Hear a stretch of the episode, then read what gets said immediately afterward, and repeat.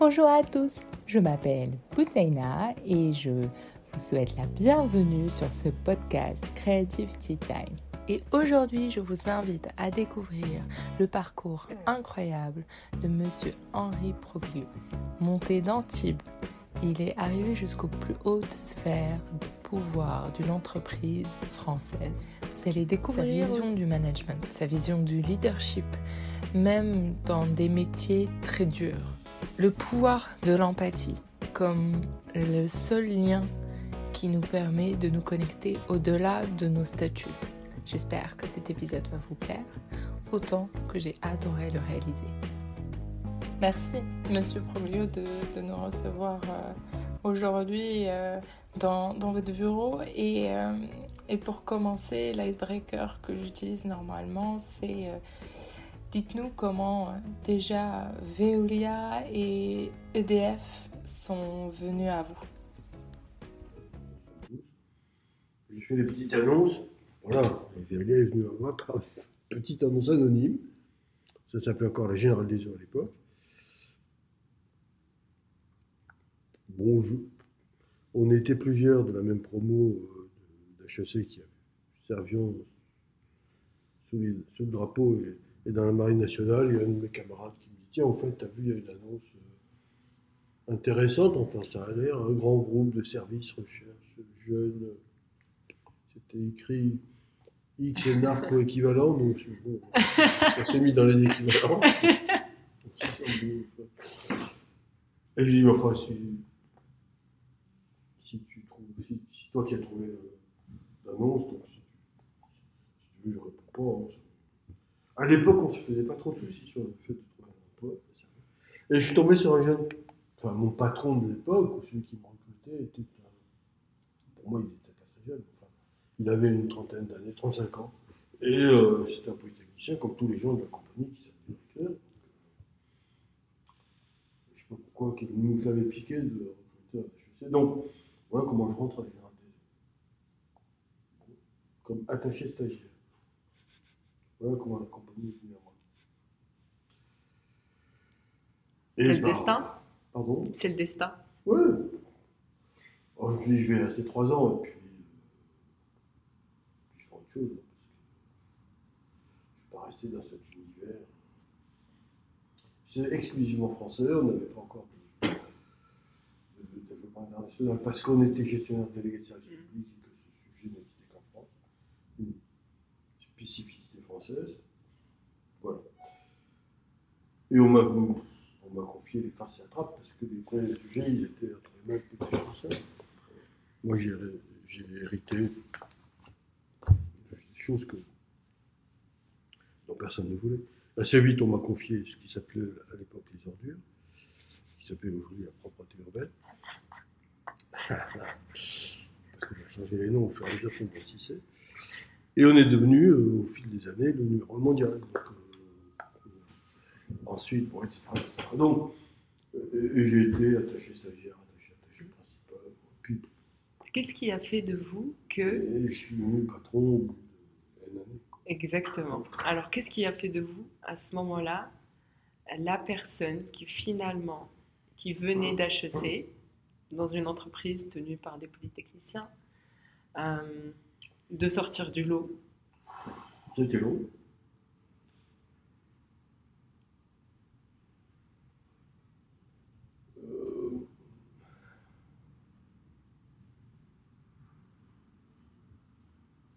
d'abord, euh, on avait comme patron un type atypique, exceptionnel pervers mais grand capitaine d'industrie, qui s'appelait De qui a fait de cette baraque, de cette maison, qui est une grosse PME, un groupe international. Euh, moi, quand j'ai quitté Veolia, on... chiffre d'affaires était de l'ordre de 35 milliards et l'effectif était 300 000 personnes. Donc, euh, c'était devenu gros.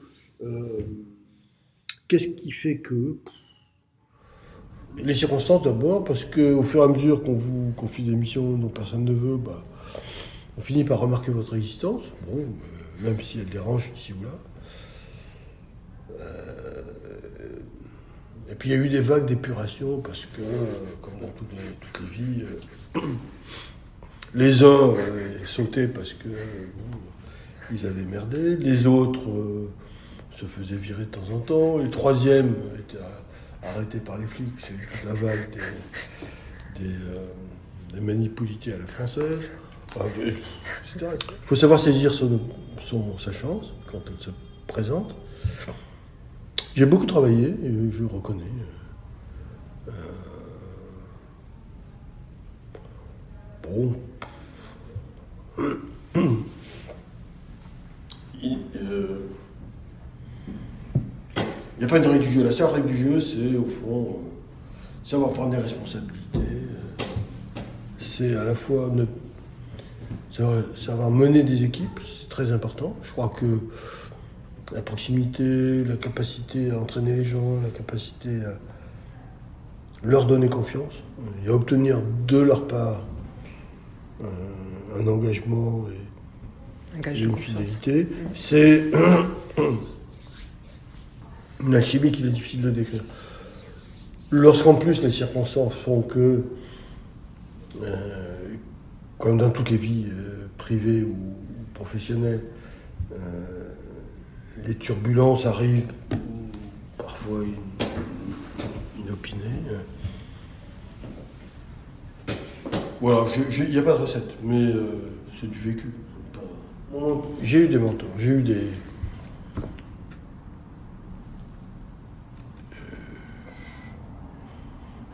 un père spirituel et plusieurs personnes qui m'ont beaucoup apporté. Je suis tombé sur un gars qui qui ne payait pas de mine. il devait avoir, je sais pas, 50, 55 ans à l'époque. Mais un personnage qu'on n'oublie pas, c'est-à-dire au fond un ingénieur extraordinairement cultivé. Il parlait latin. C'est rare. Et, euh, grec dans le texte. ça m'impressionnait beaucoup.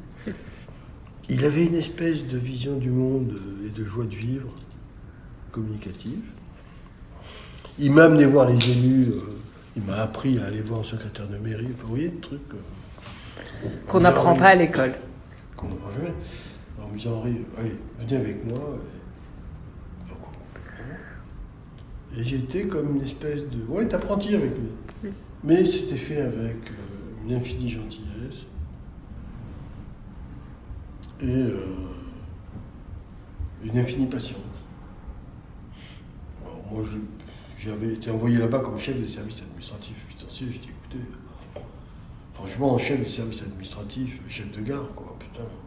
Donc, est-ce que vous ne pourriez pas me donner un autre titre, monsieur? Plus sexy. Il me dit, bah ouais. C'est pas pour draguer, mais quand même. Non, mais pour vous faire rêver, vous. C'est pas tant pour faire Et euh, qu'est-ce que vous voulez être? Adjoint au directeur général. C'était lui. Et comme tout le monde confondait adjoint, directeur général, directeur général, adjoint, je me poussé du col et donc euh, voilà. J'ai été adjoint, directeur général. C'est mieux dans, à la présentation.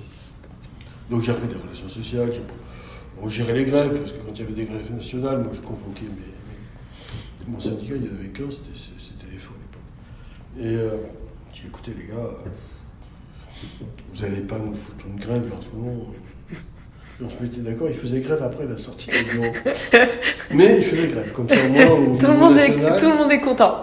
Tout le monde est content. On fait une grève de 18h30 à 19h30. Et donc, euh, c'était écrit, on était en grève. Sauf qu'on fermait les bureaux à 18h30. C'est ça. Et est-ce que du coup, c'est, vous diriez que c'est peut-être ça l'art d'être un bon capitaine d'industrie? C'est la capacité à, à parler. Euh, à tout le monde et à trouver le moyen de se connecter en fait. Je crois que c'est très important. Je, j'en exagère peut-être l'importance, mais pour moi, ça a été essentiel. Il hmm. n'y euh, a pas de lutte de classe. il peut y avoir des conflits, ça c'est clair. ça c'est normal.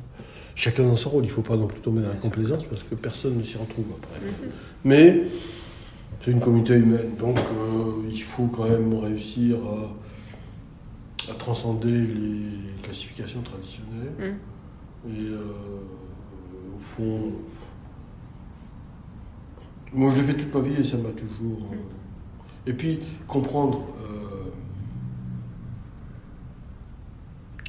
Les vraies motivations des personnes. La vie des gens Mm. qui vous entourent. La vie des gens, est-ce que du coup La c'est. vie au sens large, parce que par Oui. exemple, quand euh, vous avez des technos, euh, bon, ils attendent le bonus, le machin, Quand vous êtes dans des métiers durs, comme par Mm. exemple. Sidérurgiste. Des déchets liquides, Mm. des sidérurgies, mais Mhm. moi j'avais par exemple des gens qui faisaient du. Les, les éboueurs, Ouais. du coup, euh, Ouais. c'est- c'est des métiers difficiles. Ouais, les nettoyages de canalisation, les pompes à merde, des choses comme ça. Oui. type déjà ils ramènent l'odeur chez eux. Euh, et les cadres dans cette activité-là, bon, ils travaillent tout- tous les jours au cul du camion, hein, c'est pas bon. Et, et ils habitaient pour l'essentiel en Seine-Saint-Denis, parce que c'est des gens issus du terrain. du Mm. terrain. Donc j'avais accepté qu'ils aient voiture- des voitures de fonction, des Mercedes, des BM, Mm. des- je m'étais fait euh, adresser une remontrance par le général des eaux qui m'a dit Mais qu'est-ce que c'est que ce pins là? Vous, allez, si vous voulez aller dans les pompes à merde, allez-y. hein. Et là, vous garderez votre Twingo euh, de fonction. Maintenant, si vous voulez que j'ai des gens compétents qui fassent ce boulot, il faut qu'en rentrant chez eux, ils puissent démontrer qu'au fond, ils ont réussi leur vie. Et pour eux, la réussite, c'est la bagnole. C'est le signe extérieur de réussite, au fond. Ils se mettent pas un costard cravate tous les jours parce que c'est pas, des- c'est- c'est pas comme ça qu'ils qu'ils peuvent travailler. Mais il faut qu'ils démontrent quand même qu'il y a un signe qu'en réalité ils ont réussi la vie. Et j'avais réussi à. Moi je. Et vous avez réussi à négocier ça, du Ouais. coup Moi je gardais ma petite 205, j'avais rien à foutre. Et tout le monde m'appelait chef, hein, c'est pas le sujet. Mais Vous n'aviez rien à prouver par rapport à ça. il faisait toujours. Mais, mais euh, ce qu'il faut, c'est démontrer que vous êtes capable de leur obtenir ce qui pour vous est important. Mm. Voilà. Mais c'était même pas l'argent. Mais le paramètre euh, fric n'est pas unique. Euh, Mm. Il faut que les gens aient le sentiment de pouvoir accéder à quelque chose qui les honore et qui les distingue par leur mérite. Ça rejoint la notion que vous évoquiez tout à l'heure par rapport à la confiance. La capacité de gagner la confiance de vos Ouais. équipes. Oui, c'est-à-dire euh, le respect. Mm. C'est une autre facette de la Mm. confiance. Mm. Et vous les respectez, ils vous respectent. Voilà, enfin moi j'ai eu, car je suis resté 30 ans hein. Et Donc euh, je connaissais tous les recoins, pratiquement, et tous les métiers. Euh, ça finit par aider. Mm. Et je n'ai hérité à un moment donné, quand elle était en grande difficulté, on a, traversé des périodes difficiles, mais... ça vous voilà, faisait pas peur. Non. Vous saviez ce qu'il y avait à faire ou? Pas toujours, mais j'avais conscience de ce qui allait euh, devoir être fait. Donc après, euh, et puis après, quand vous êtes à la tête d'un énorme bateau comme ça, vous pouvez acheter les compétences. hein. Pour, euh, Il ne faut pas se leurrer, il faut prendre les meilleurs. Pas essayer de, là aussi, c'est très important, euh, de se valoriser par la médiocrité de l'autre. C'est intéressant. Voilà. C'est intéressant. Est-ce que vous, vous- Plus vous arrivez à, à- à accepter à vos côtés des gens de très bon niveau, plus vous avez une chance de réussir et plus vous serez respecté. Au fond, euh, les gens qui ont, ont peur de la concurrence se neutralisent eux-mêmes. Mm. C'est pas peur du tout. Voilà. C'est intéressant de ne euh, pas avoir peur de la concurrence euh, en- après avoir eu, euh, vécu en tant que jumeau. Vous êtes à l'aise avec ça? Oui, mon frère, ça n'a jamais été une concurrence, c'était un complice. C'est ça concurrence. J'ai jamais vécu mon frère comme une C'est concurrence. ça Et euh, j'ai pas été impressionné par, euh, par le monde, euh, vous voyez, les corpsards de, de l'X, de- des mines, euh, les énarques, inspecteurs des finances. J'en ai eu plein. hein. J'essaie de recruter justement. euh, Au début, c'est un peu par compensation, parce que vous dites, bon, je vais leur montrer que je suis capable de diriger des gens qui sont dans leur univers de référence. Euh, Les meilleurs. Ouais. Et puis vous tombez sur des cloches parfois, et après vous dites, bon, bah, même parmi ceux-là, je vais essayer de prendre des bons quand même. Donc euh, ça se passe très bien. Mm. Moi, je ne suis pas un passif, non. Je- Donc, la Générale des Eaux, c'est une aventure d'une vie. Et puis un jour, euh, euh, le j'avais noué des relations tout à fait exceptionnelles avec euh, Jacques Chirac quand il était d'abord maire de Paris, puis surtout président de la République. Et un jour, il a voulu me confier EDF en me disant Henri, euh, j'ai refusé. On était en 2004. Parce que je lui ai demandé de renouveler François Roussely, qui à l'époque arrivait à échéance, qui a été un très bon président d'EDF avec qui j'avais euh, d'excellents rapports. Les choses ne sont pas faites pour des raisons politiques idiotes. Mais j'ai refusé de prendre le poste parce que parce que je ne voulais pas occuper justement le fauteuil que je souhaitais lui, euh, lui voir, euh, le voir euh, renouveler. Euh, et cinq ans plus tard, c'est Sarkozy, donc son successeur, qui, euh, qui m'a demandé alors avec encore plus de détermination euh, de prendre le job. Et là, j'avais moins de raisons de refuser, même si j'ai quand même un peu hésité, et puis j'ai finalement accepté. Voilà comment EDF est venu à moi. Très différent.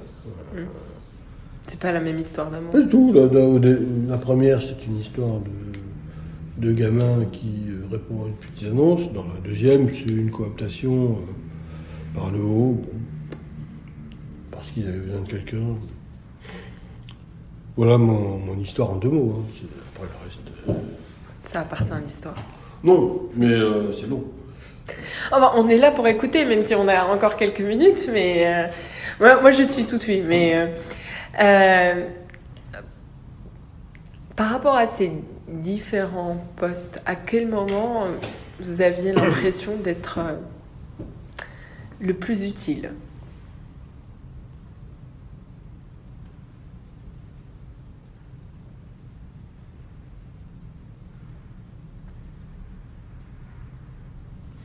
Extra- euh, question est, à la fois compliquée. euh, enfin, la question est simple, la réponse est compliquée parce que euh, il y a des moments où la vie d'une entreprise se joue. et là, en principe, le patron, celui qui assume la responsabilité, doit devoir être là et prendre des orientations. Ça m'est arrivé plusieurs. Alors, c'est évidemment extrêmement variable. Le- Chez Veolia, ça a été euh, donc l'ancienne compagnie, la vénérable Générale des Eaux devenue Veolia. Euh, Entre-temps, il y a eu tous les épisodes Vivendi, Messier, euh, la f- quasi faillite euh, du groupe Vivendi.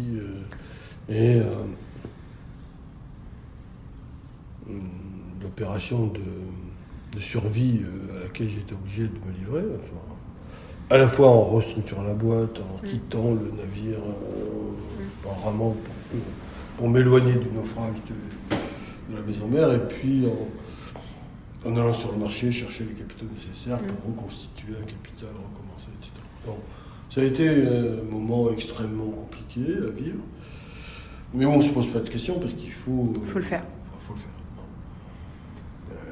Euh, quand on dit ça à l'intérieur de cette il y a évidemment euh, plusieurs segments de décisions à prendre.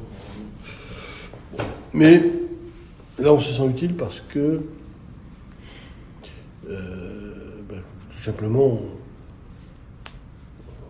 la survie de l'entreprise est en cause. Dans bien d'autres secteurs, d'acti- de, secteurs de, de référence, vous vous sentez parfois utile à faire des choses qui ne sont pas indispensables. Moi, j'avais beaucoup milité pour l'apprentissage, pour euh, euh, l'ascenseur social. J'ai- J'ai créé le plus beau centre de formation de France euh, en matière d'apprentissage, de création de compétences, qui va du CAP au bac plus 5. En faisant ça, vous avez le sentiment d'être utile. Utile à la, À la société. mais utile aussi au pays. Mm. Et euh, de rendre un peu de ce que vous devez à ce pays. Euh, quand vous êtes issu du rang et que vous dites au fond, euh, je vais essayer de, ne pas me contenter de gérer la boîte euh, comme un techno. Je vais essayer de faire autre chose. De lui donner une âme et de l'intégrer dans les préoccupations du monde qui nous entoure. Et au fond, alors c'est une toute autre manière de vous dire, de répondre à votre question, mais on se sent utile. Sent utile parce qu'on fait quelque chose qu'au fond, on considère comme étant euh, nécessaire à, à la vision que vous avez de l'objet même de ce qu'est l'entreprise. Je n'ai pas été imité, ça a été- bon, je pensais que d'autres s'en serviraient. Mais qu'à cela ne tienne. Euh, après, bon, euh, on passe sa vie à se battre contre son actionnaire, contre l'État, contre Bruxelles. contre- Là, il y a certains moments où vous dites, bon, euh, euh, vous avez à peine le temps d'enlever votre casque et votre armure qu'il faut recommencer parce que Mm. c'est sans cesse. quoi. Donc oui, on se sent utile à défendre la maison, à défendre euh, Les intérêts. les intérêts euh, à la fois de votre groupe et puis accessoirement quand cette maison incarne une des grandes Mm. Institutions de ce pays, de défendre le pays. Bien Par sûr. la même occasion. Par transitivité. Oui, Avec le recul, euh, par rapport au fait, vous, vous venez de l'évoquer euh, rapidement, mais euh, vous, on, on ne dirait pas classiquement que vous êtes né dans le sérail ou dans l'entre-soi parisien. Vous êtes, Non. Ni l'un ni l'autre. Ni le Sérail ni Parisien. C'est ça. Comment ça s'est passé concrètement quand vous êtes venu à Paris? La grève, ça s'est bien passé, vous pensez? Avec le recul Oui, enfin, il n'y avait pas le choix. hein. De toute façon, euh, quand on, est, alors je mets au pluriel, hein, puisque là on retrouve euh, la fratrie. Euh, euh, nous avons fait toutes nos études de primaire et secondaire à Antibes, la prépa à Nice. Après, il fallait monter à Paris, parce que l'école était euh, à Jean Josas. On est monté. Après, pour trouver du boulot, ben, inévitablement, comme il n'y en a pas en bas, on en trouve ici. C'est pas posé de questions. Ça vous a manqué Antibes Et la façon de vivre là-bas Euh, la façon de vivre là-bas, c'était. Pour nous, c'est. C'était pas la vie de cocagne parce que mes parents euh, vendaient des fruits et des légumes sur le marché, donc euh, depuis l'âge de 9 ans euh, jusqu'à un âge avancé, même quand je travaillais, moi j'ai jamais eu de, de loisirs, de Mm. passer notre vie au travail. quoi. Donc, euh, donc c'est pas la Côte d'Azur avec les plages, les palmiers. Hum, À l'époque, la Côte d'Azur n'était pas. euh, Ah, si, déjà. Déjà Ouais. Mais euh, mais socialement, on ne pouvait pas se le permettre, Mm. donc on n'a pas eu euh, Mm. cette vie-là. Alors que la plupart de mes camarades. Ah, je sais, c'est pour ça. Non, non, avant. Même avant. Là-bas, aller à la plage, euh, aller au ski. euh, J'attends 30 ans pour aller voir. euh, Vous rattrapez. Non. Par exemple, aller aux stations de sport d'hiver, j'y étais jamais allé. Donc, vous voyez, on n'avait pas euh, gardé une espèce de mode de vie d'un pays. Alors, il manque le, Le le soleil. ciel bleu, la mer. quoi. Mais Est-ce que vous avez pensé à ces années-là euh, après, comme euh, une sorte euh, de revanche? Oui, sans doute. Ouais. Vous y avez pensé aussi quand vous avez voulu euh, euh, partager ce que vous disiez en termes d'ascenseur social? Là, c'est pas la revanche, c'est au contraire. Mm. euh, Quelque chose de positif. ouais, c'est- peut-être une prise de conscience plus facile pour moi que pour d'autres. Qu'au fond, Mm. euh, bah, ces gamins, il fallait les aider à voir Mm. autre chose. Leur tendre la main. Ouais. Après, la revanche, oui, mais oh, c'est pas. c'est- Non, mais ça reste euh, humain, c'est et- normal. Bah, D'abord, vous voulez vous prouver à vous-même quelque chose. Enfin, Oui. de se prouver à soi-même, c'est plus important que de moucher des connards. Euh, c'est en soi pas euh, un but extraordinaire. Non. Mais sur vous prouver à soi-même qu'on est capable, Mm. euh, chiche. euh, allez. euh, vous voyez, c'est comme le premier en parachute. Non, mais tu vas pas mourir, quand même. Est-ce que c'est ça qui vous drive au final? C'est le côté euh, euh, un défi personnel Oui. euh, Oui, c'est ça. C'est pour vous Vraiment personnellement, vous vous fixez des objectifs toujours de Je me les fixe performance? Pas toujours, non. Mais je les assume Oui. quand ça se présente. Et quand c'est dur, parce que vous avez dû prendre des décisions difficiles ou des, euh, vous avez eu des moments de doute, euh, qu'est-ce qui vous permet de, de vous ressourcer ou de vous réfugier, de vous aérer l'esprit? Des, des moments de doute, oui, des difficultés considérables aussi.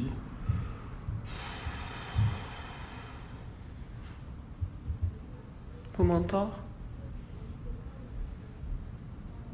À l'époque, ils, étaient, ils avaient disparu. Donc, mais ça vous forme. quoi. Ils restent, ils restent près de vous, bien sûr. Alors, on ne dit pas qu'est-ce qu'il aurait fait à ma place, Non. pas ça. Non, mais vous vous rappelez Mais, euh, tout ce qui vous. Vous a oui. Ça vous a construit. Mm. euh, euh, et puis, vous il est important d'effacer le doute de votre esprit. Mm. Est-ce que j'y arriverai? Est-ce que je suis capable? Est-ce que je vais être accepté? Est-ce qu'ils vont pas? Le, le doute, dans tous les cas, vous, vous avez vécu avec. Oui. Oui, mais pas, pas de manière paralysante. Mm, C'est ça. Vous l'avez dépassé. Il, il est là. euh, bon, bah, c'est comme ça. Quand vous, euh, j'imagine que vous avez des formes de mentorer, des personnes qui viennent vers vous. Euh, Qu'est-ce que vous pensez leur transmettre Qu'est-ce que vous souhaitez leur transmettre? Rester extrêmement modeste parce que, parce que partager son expérience, c'est pas toujours suffisant parce que, Mm. parce que les conditions ont changé, parce Mm. que le monde a changé, qu'il n'y a pas de recette et qu'il vaut mieux se contenter de capacité d'écoute que de décider de donner des conseils. Pour autant, moi ce que j'essaie de leur transmettre, c'est euh, là aussi le sentiment que rien n'est impossible. Que déjà si on a une volonté euh, et une confiance en soi, apprendre à se faire confiance, c'est Mm. essentiel. Le- quand on, tout le monde a des opportunités. Enfin, moi, c'est impossible que quelqu'un n'ait jamais aucune opportunité. Encore faut-il les saisir. Et ça veut dire se faire confiance pour dire bon, c'est vrai que j'ai pas toutes les qualités, c'est vrai que j'ai pas toutes les compétences, c'est vrai que c'est un secteur que je connais pas. Certes, euh, je vais faire quelque chose que j'ai jamais fait, et j'ai bidonné mon truc parce que je leur ai dit que j'étais capable de le faire. Au fond, il faut se survendre quelque part. hein. Et si on vous offre l'opportunité d'eux, alors n'hésitez pas, faites-le. Voilà. Et si ça rate, bon. vous serez enrichi d'une expérience. Et surtout, ne doutez pas de vous. En sortant d'HEC, j'étais très timide. Donc, je me suis dit, il faut que je combatte ma timidité. Vous étiez timide Très. Ah là là Et comment vous avez fait Alors, question, comment on fait Et euh, ben, prendre la parole en public, ça a été euh, très très dur. Et euh, bon, d'abord, toute, toute- toute ma vie a été une question de- d'engagement. Donc, je- quand j'étais à HEC, je me suis dit, je connais le commerce, mais je ne veux pas faire du marketing parce que. Certes, on va m'apprendre des équations, des machins, des modèles et tout, mais enfin, bon, les clients, je connais. Je, sais gérer un client. Mais la finance, j'étais nul, donc euh, je vais faire de la finance. Donc j'ai fait option finance.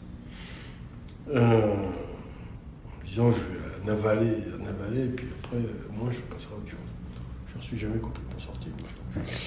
Et à la sortie, euh, un de mes profs de l'époque, qui à peine trois ans plus ancien que moi, qui était mon prof de finance à HEC, vers lui-même, me dit, écoute, je vais faire un bouquin de finance, est-ce que tu m'accompagnes? Ouais, pas de problème. Et j'ai écrit à ses côtés le bouquin. J'étais le nègre. euh. Il avait des idées, moi j'ai rédigé. Ce bouquin est devenu le bouquin de référence d'HEC, le Vernimen. Qui est... Alors au départ c'était Vernimen avec la participation d'eux, puis depuis l'énième édition, j'ai disparu évidemment comme il se doit. Mais il me dit je peux pas te payer. Je n'ai pas fait ça pour être payé, mais le type était très correct. Et par contre, je vais t'amener là, on, on a des opportunités. Et Bouygues à l'époque, Francis Bouygues, le père fondateur, avait créé une université de quatre dirigeants, formation de ces quatre dirigeants. Il me dit on a un coup chez Bouygues. Et on est tous les deux, Zig et Puce, euh, aller enseigner chez Bouygues. Bon, euh, les gars, ils avaient 55, entre 50 et 60 ans, les gars dirigeants de Bouygues. Moi, j'étais bisu. Je n'osais pas m'exprimer, mais il fallait que je le fasse. J'avais un accent en plus euh, du Sud qui était. Qui était encore là? Ah oui. Et donc, euh, ça donnait pas le sentiment de sérieux. Mais bon, et on était payé. Je veux dire, moi, j'ai signé à la Générale des Eaux à 32 000 francs par, par an. Oui. 1972. Ouais. Là, on était payé 1200 francs par heure. Ah oui, c'est bien. Et pour moi, c'était le. C'est bien, bah oui. Et alors, ça m'a donné du courage. Je me suis donné Ah. Pour l'argent, Bah, il faut le dire, hein. Coup de pompe dans le cul. Et, et donc, j'ai commencé comme ça. Après, je dis au fond, pff, il fallait vraiment, psychologiquement, c'était difficile. Et après, je lui dis, j'aimerais bien enseigner. Pour Mm. m'apprendre à, Mm. à parler devant des. Hum, Et donc, à HEC, c'était pas possible, j'étais trop jeune. Donc, euh, il m'a il m'a dit, j'ai obtenu un poste de prof, de chargé de, de cours euh, à Nanterre, en droit des affaires, en cours du soir. Je travaillais en même temps. Donc, euh, je faisais mes cours là-bas. Et puis, deux ans plus tard, donc j'avais comme lui trois ans de plus que mes élèves, j'ai dit, bon, en fait, finalement, euh, tu peux être prof à HEC. Donc, j'ai été prof 15 ans à HEC. Ah oui, Et j'avais. euh, enfin, deux, deux, deux matinées de cours par semaine. c'est pas C'est mal. déjà beaucoup. hein. Et ça, ça a duré 15 ans. Après, j'ai été président d'HEC pendant 10 ans. Ah, je savais pas. C'est anecdotique. Bah, euh, quand même. Mais euh, euh, oui, ça, c'était pour m'apprendre à, À parler, ouais, à, vous exercer, à prendre la parole. à maîtriser ma, ma timidité. Ce qui a réussi, puisque à la fin, bon, Je pense que j'ai un scoop. je sais pas. Mais, mais c'est pour ça que je l'ai fait. Est-ce que vous avez un autre exemple comme ça où vous avez choisi de partir dans votre zone d'inconfort ou de votre angle mort? Parce que ce que je comprends à chaque fois, c'est que vous vous mettez un, challenge personnel d'aller tester votre, euh, votre inconfort, d'aller au-delà en fait de, de ce que vous pensez et de votre limite. Mais euh, oui, j'en ai plein. Savez, affronter des, des élus nationaux très connus, euh, moi je connaissais personne, hein, je n'avais pas de réseau de relations, rien. Donc euh, je me suis créé. Bon, bah. euh, en fait, Hmm. je faisais des opportunités, c'est comme ça que j'ai rencontré euh, tous les hommes politiques que j'ai pu. euh, les, les bons, les cons. les- je les connais tous. Mais bon, je les ai tous orientés. hein. Ouais, Mais, mais vous voyez, c'est, euh, ça, ça dépassait les contingences du, immédiates du job qui Mm. m'était confié. Je me dis Oui. au fond, on parle de l'initiative, effectivement. ouais, euh, il faut que. faut y aller. Visuel. Donc j'ai fait, euh, encore une fois, les farces et attrapes de la compagnie, j'ai fait des trucs que personne ne voulait faire. C'était pas très valorisant, puisque c'était pas le métier de base, c'était pas les grandes euh, orientations stratégiques du groupe. Mais bon, ça- ça m'a appris des tas de choses. J'ai deux dernières questions. La première, enfin l'avant-dernière. Euh, J'ai l'habitude de dire que le monde euh, de l'entreprise est peut-être bien plus violent que le monde politique parce que euh, on ne le voit pas, mais, mais c'est quand même des guerres de pouvoir. Ouais. Euh, comment vous avez survécu? Avec des coups forcément, mais euh, J'en ai pris. Hein. oui. Vous aviez, vous aviez des relais euh, qui. Vous avez construit votre relais terrain pour. euh, Bah, D'abord, j'avais, j'avais mon, ma citadelle, c'est-à-dire mes troupes. C'est pour ça. De temps en temps. euh, bon. On les fait pas agir d'ailleurs, hein, c'est plus. faut les le- garder. C'est le fort. plus le- voilà, c'est Le fort. plus vous allez vous, vous retaper euh, dans un univers où vous savez que euh, vous êtes bienvenu. Mm. C'est très important. Mm. c'est vrai de la vie familiale Mm. quand on peut, c'est vrai Exactement. de la vie euh, professionnelle. Mm. Il faut arriver à avoir des zones de, de sérénité, de, le doute n'existe pas. voilà. Sans les mettre en risque pour les contre les méchants. Les méchants, vous leur faites la peau vous-même, mais ça c'est sujet. Oui, parce que c'est, entre guillemets, c'est vous le chef, donc c'est à vous de prendre les risques en Oui. face, c'est à vous de les protéger. Oui, bien sûr. Ça, c'est Mm. Un système quasi mafieux, donc euh, au sens noble. Oui, je sais, je, je, je... Vous êtes le capot del tout cap, vous n'avez pas demandé aux soldats de prendre des risques. oui. Voilà. Mais j'ai pris beaucoup de coups. J'ai eu Mm. aussi beaucoup de, de de l'extérieur. On a vécu des périodes terribles avec les, en- les manipulités diverses et variées, les enquêtes. machin. J'ai Mm. passé, j'ai passé je ne sais combien de fois. Je compte pas mes gardes à vue, mes perquis, mes interrogatoires, etc. Comment vous avez tenu mentalement? Oh, bah, c'est très simple. On tient en se disant, bon, bah, on a 48 heures à tenir. Après, c'est notre vie. Bon. Droit dans vos bottes. Quand j'y vais, ça m'arrive encore hein, d'y être invité. Je pourrais faire le who's des, euh, des, bonnes- des bonnes adresses de garde à vue. Alors, vous déclinez votre nom et tout, je dis, écoutez, euh, on va pas perdre de temps. J'ai mon rond de serviette, vous le savez très bien. donc, euh, je vais aller pisser, je laisse la porte ouverte, vous faites pas de soucis, je vais pas me suicider. Et puis, regardez votre fiche. Je suis pas un débutant, donc. euh, alors ça suscite toujours une espèce de malaise, parce qu'ils disent merde, bon. Alors de l'autre côté, c'est le chat à la souris, parce disent ce gars-là, on n'a jamais pu le coincer. Jamais. Mm. Donc c'est une anguille. Nous, on va se le faire. Donc c'est une espèce de sport. C'est un rendez-vous à chaque fois. Bah, vous, c'est pas À la prochaine. Oui, bah là, bah, oui, là j'ai même été invité à la nouvelle. Vous savez, à côté du nouveau.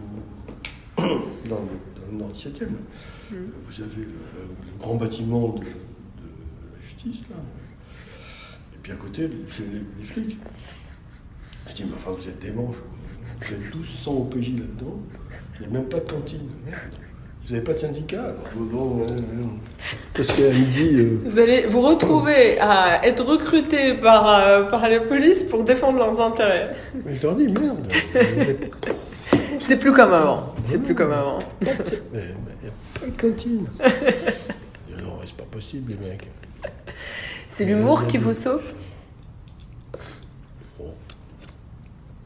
Parfois. Mais non, ce qui vous sauve, c'est euh, C'est mental. voilà, de maîtriser votre stress. Les gens, souvent, racontent n'importe quoi. Non. On Bon. répond aux questions, on répond pas au reste, on raconte pas sa vie. Et, euh, Mon mari a l'habitude de dire euh, c'est un joueur d'échecs. Quand on ne sait pas comment gagner, on peut laisser l'autre euh, oui, savoir perdre. coups. Oui, il a raison. Et bon, dans le cas d'espèce, si vous voulez, il faut. Voilà, vous faites le vide, et puis. bon, Le vide. Pas agréable, c'est jamais Mm. agréable. Faites le vide. Ouais. Puis, vous répondez aux questions qu'on vous pose, Mm. et rien d'autre. Moi, il- parce qu'à force de les fréquenter, ils me racontent de temps en temps, ils me disent, mais les vrais voyous, ils répondent pas.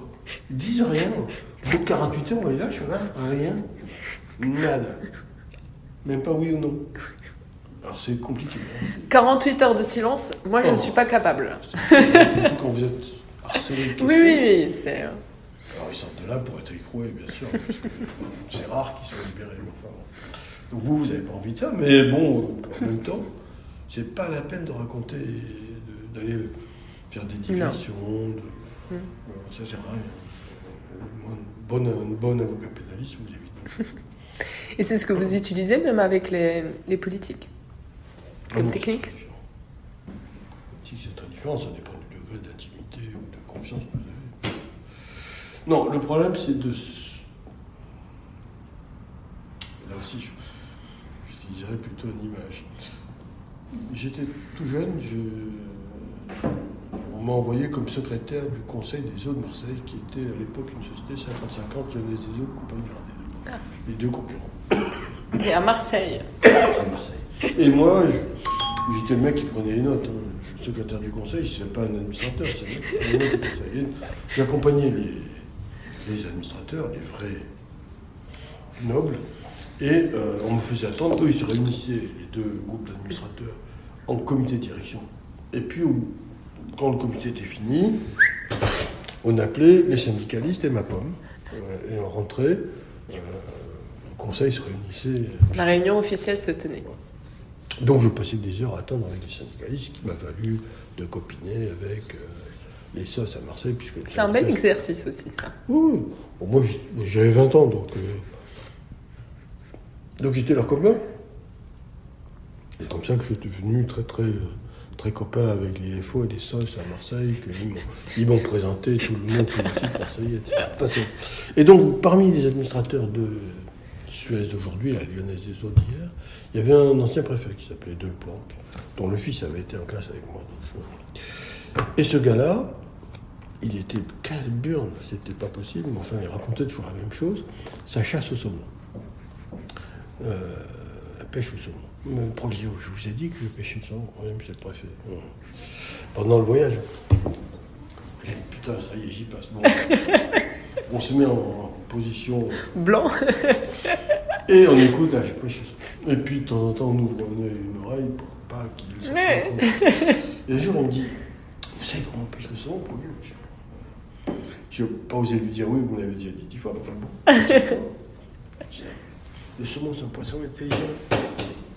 Si vous voulez attraper le saumon, il faut penser saumon.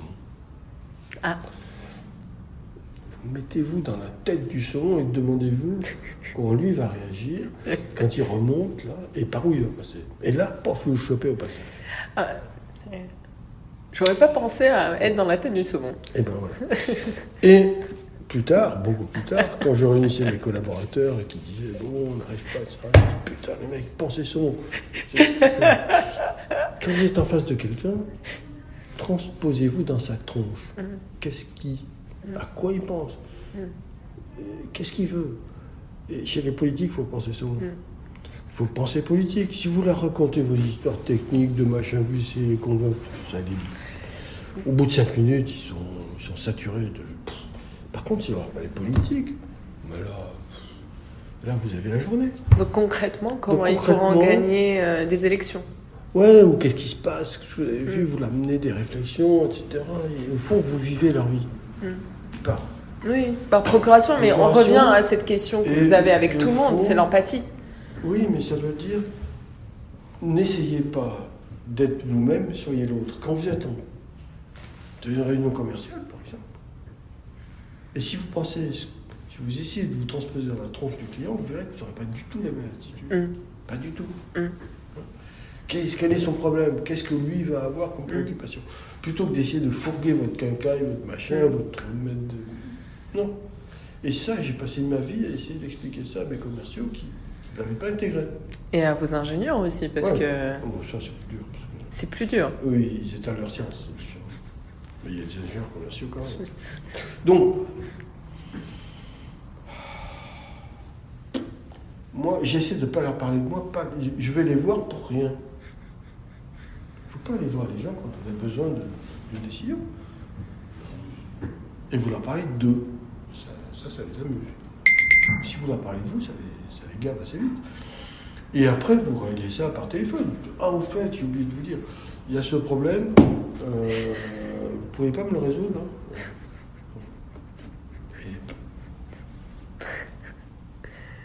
Et,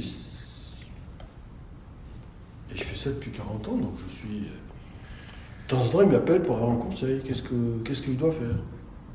Je continue à leur donner. Hmm. Mais il faut s'intéresser à eux. Vra- Vraiment, pas juste. euh, Non, vraiment. Oui. Alors après, il y a... euh, Bien sûr, il y a toujours des intérêts. Mais pas toujours, mais par- parfois vous arrivez à passer ce cap d'avoir une vraie relation. Mm. C'est là où Une la relation relation. professionnelle devient une relation tout court, une confiance. Mm. Puis parfois une amitié et Mm. une affection, ce que j'ai eu avec Charles. Au fond, à la fin, euh, il me demandait de le voir très régulièrement, c'était un de ses visiteurs du soir, il détestait les chefs d'entreprise. Il n'y en avait que trois qu'il aimait bien, Pinot, mais qui était un ami personnel, Dehec et Macron. Bon, c'est tout. Les autres, ils ne voulaient pas les voir. Moi, il me demandait d'aller le voir, et puis on, on refaisait le monde, évidemment dans le domaine économique et autres. Il me- Il, il m'interrogeait, il me demandait ce qu'il fallait faire et tout, mais c'était vachement sympa. Et à la fin, il me dit Ah, Henri, euh, demandez-moi quelque chose. Je dis Non, non, si vous demandez quelque chose, je me dis sur moi-même. De simulation, il faut, faut s'y intéresser vraiment. Il faut- Et dans la durée, c'est pas. euh, C'est pas un coup d'un soir. non, c'est. Et, et là, vous créez une vraie légitimité. Voilà. Sinon, les gens sont pas idiots, hein, collectivement. Moi, je crois au bon sens populaire. Les gens savent classer les faux culs, les sincères, les connards, et les gens à qui ils vont faire confiance. Pas de doute, hein. Non. Moi, quand je suis quitté EDF, j'ai ma carte de la CGT, ma carte du Parti communiste. Celle-là, là encore, je découvre des choses. Et euh, c'est étonnant, je suis le seul mec du CAC 40 qui ait sa carte du Parti communiste de la CGT. C'est c'est pas mal. C'est par. Et ils me l'ont offert en dîner où ils m'avaient confié, place du C'est pas mal. En me disant écoutez, on vous offre ce qu'on peut vous offrir, on n'en a rien. Mais ça, ça vient du cœur. Et ça, ça C'est parce qu'on voulait vous témoigner de la reconnaissance que nous avons pour tout ce que vous avez fait pour l'entreprise parce que et pour les gens de l'entreprise. Et pour nous, euh, ben voilà. euh, on- et bien, comme vous croyez ou pas, ça vous touche. Bien sûr. Surtout quand vous. Et moi, je vais depuis 30 ans à la fête de l'UMA, euh, donc j'y étais encore la semaine dernière. J'allais vous poser la question. Dîner avec mes camarades. Quand il y avait des débats contradictoires, il n'y avait pas de contradiction. donc, moi, les, les débats contradictoires à la fête de l'UMA, c'était le bonheur. Mais, euh, Et vous arrivez quand même à. Ce que, ce que je remarque, c'est que vous arrivez, dans, avec votre force d'empathie, à endosser le costume de là où vous êtes, tout en gardant votre intégrité en fait. Vous, vous arrivez quand même, vous êtes euh, à l'UMA, on- ben, vous êtes tout, pour eux, vous êtes un patron. là. vous êtes un patron, êtes un mais, patron. mais il vous insulte Mais- pas. Ah, oh, C'est ce que je dis, Ils il vous vous respecte. respectent. C'est là la où... sincérité de vos positions, même si vous êtes en désaccord, et le respect que vous leur accordez. Et, pour- et puis vous venez, vous respectez Mais moi, leurs opinions. de l'EDF qui fait important, le patron de CGT Énergie était dans ce bureau à votre place avant-hier. On se voit régulièrement pour faire le point, qu'il me demande mon avis sur un certain nombre de choses. C'était effectivement ma dernière question. Et euh, il n'a jamais été reçu officiellement, enfin, ou deux fois par an, par le, mon successeur. Mm. C'est absurde. Vous C'est- voyez, c'est c'est une manière de, de vivre qui Mm. Exactement. ne vous compromet pas parce que vous gardez à la Votre fois intégrité. vos convictions, vos opinions, Mm. et vous les affichez. euh, mais, euh, mais, mais le respect que vous pouvez, que les gens ressentent que vous avez eu à la rencontre, euh, et euh, la loyauté que vous leur devez, qui au fond consiste à dire quand on n'est pas d'accord, et puis à trouver des, discu- des- des ouvertures sur, sur les désaccords de manière à essayer de les résoudre, et sinon, in fine, c'est vous qui prenez la décision et vous en assumez les conséquences. Ça, tout le monde respecte. Mm. Ils ne sont pas cons, ils respectent. Mm. Ils ne vous demandent pas de partager leur opinion. Non. Ils vous demandent de ne pas mentir, de ne pas tricher. Exactement. Mais ce qu'ils attendent du patron de l'entreprise, c'est de défendre l'entreprise. Et de, les, de défendre les intérêts de l'entreprise. Euh, d'entreprise. exactement. Mais, euh, Il y a un engagement moral. Euh, Et honnêtement, c'est pas compliqué. Mais ça demande de la, de la conviction Ouais. et de la force. C'est pas évident. Euh, les gens qui n'ont pas de conviction, ils sont dans l'administration, ils font un peu de techno. hein. Quand ils ont une conviction, ils suivent les ordres. Euh,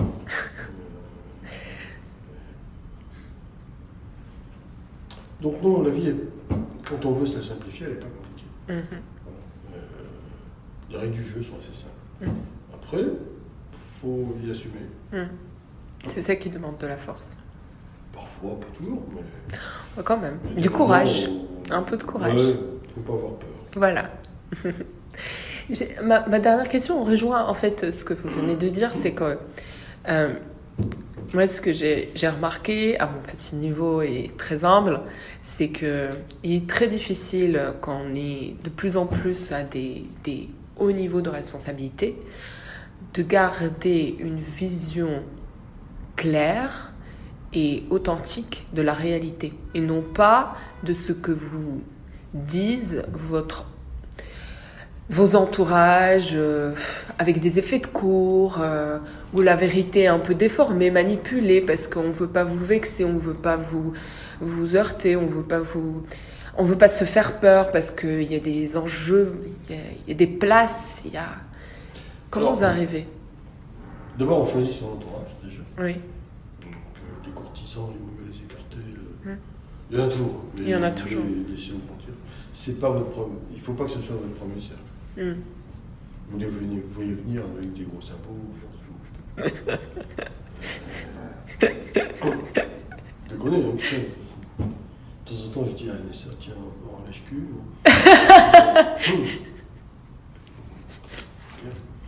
Mais euh, l'udicité ne fait pas de mal. Mm. Alors, il ne faut pas les écarter complètement. Exactement.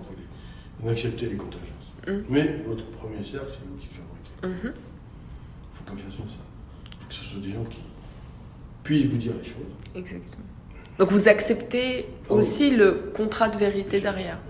Euh, ça c'est clair. Et puis il faut que dans votre vie tout court, votre vie en dehors du travail, votre vie, vous soyez relié au réel. Vous-même. Hmm. Moi je vais faire mes courses au supermarché, je mets mon jean et les baskets, euh, je conduis ma bagnole, euh, je ne suis pas dans un hiver éthéré, que j'ai été comme ça, je suis toujours resté normal. Mm. Euh, Vous partez à l'humain. Oui, l'humain, c'est. non, mais pour, pour au-delà de la caricature et de l'anecdote, c'est de dire que vous, vous acceptez de penser contre vous-même ou de, de, rencontrer des personnes qui, qui n'ont pas les mêmes. Ben, ils ont leur utilité, ils ont leur conviction, ils ont leur vie. Ça vous apporte une altérité et euh, complémentarité. Ouais, enfin, c'est surtout la sincérité qui compte. Mm. C'est ça. C'est des gens formidablement fidèles. C'est incroyable. C'est, euh, donc, pour moi, ça, ça vaut. C'est très, très Les plus grands diplômes. supérieur à nos différences de point de vue parfois. Mm. Il y a un de mes très très bons copains qui était un des grands patrons du Parti communiste qui est mort euh, pendant le Covid. On a fait une grande, une immense peine on a eu les cérémonies, puisqu'on n'a plus d'intérêt, on a eu les cérémonies samedi. j'ai pris la crève. Évidemment, j'y suis allé, mais euh, il faisait partie de ma famille, mm. Tellement euh, notre proximité, notre amitié était forte. Bon, après, je l'ai connu à ce qualité, hein. je l'ai connu comme euh, un des responsables du parti à l'époque où il était beaucoup plus jeune. Il a évolué, moi aussi on s'est retrouvés dans des postes de responsabilité plus importants et notre amitié était toujours la même. Hmm. ça, c'est sympa. C'est important. Donc voilà. La fidélité aussi. Donc, la fidélité, la confiance et euh, le courage. Ouais. Parce que même les personnes avec qui vous travaillez, vous leur demandez aussi du courage de. J'en demande les trois. Oui. Les trois, les, les trois c'est un bon triptyque. Sincérité, bien sûr. Fidélité absolue. Mm. Réciproque. Non, mm. non, non, mais c'est pour ça, c'est. Et courage, oui, parce que. Il n'y a rien de pire que les gens qui paniquent. Hein, non. Oui. Et, euh, vous pouvez gérer 30 000, personnes, vous pouvez en gérer 3, c'est pareil. Vous avez ce sentiment que c'est pareil C'est un, changement de mode de mode vie, etc. Mais euh, les, paramètres sont les mêmes? Les, euh, les, qualités que vous attendez de, votre entourage direct, c'est le. Pas de définition. On gère des choses différentes, mais. Euh... Alors maintenant, moi, j'ai. Je suis mon patron, j'ai plus de, plus de j'avais plus de patron depuis longtemps, mais j'avais des actionnaires. C'est parfois pire. Mais euh, Mais vous vous rendez compte, etc. Vous passez votre vie dans des roadshows à dire des conneries.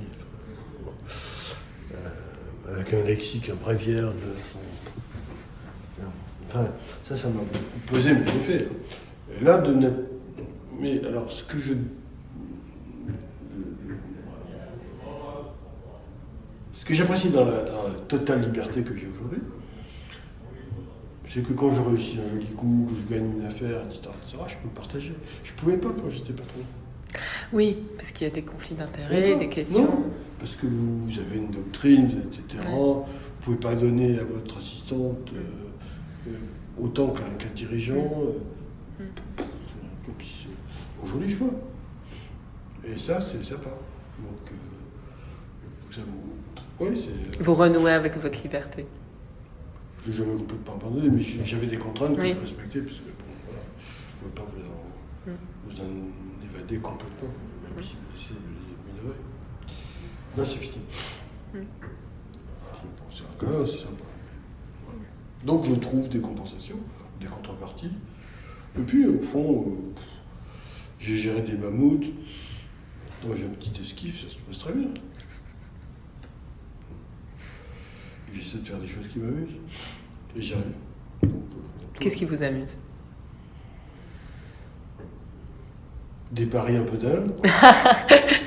Je, je, je l'aurais parié. J'arrive à faire des choses euh, auxquelles les gens ne pensaient Mm. pas que je pouvais accéder. Mm. Et ça, ça m'amuse. Donc voilà, la vie est sympa. Mm. Tant mieux. Merci pour, euh, pour votre temps. Non plus, quand vous voulez. hein. J'espère que cet épisode vous a plu et qu'il vous sera utile pour déployer vos projets ou juste prendre du recul par rapport à votre quotidien. Pour soutenir ce podcast, je vous serais reconnaissante d'ajouter des étoiles, voire mieux des avis sur Apple Podcast. Ou tout simplement de le partager sur les réseaux sociaux. Ça aidera Creative Tea Time d'être proposé la prochaine fois à de nouveaux éditeurs. Je vous dis merci et à bientôt pour de nouvelles aventures.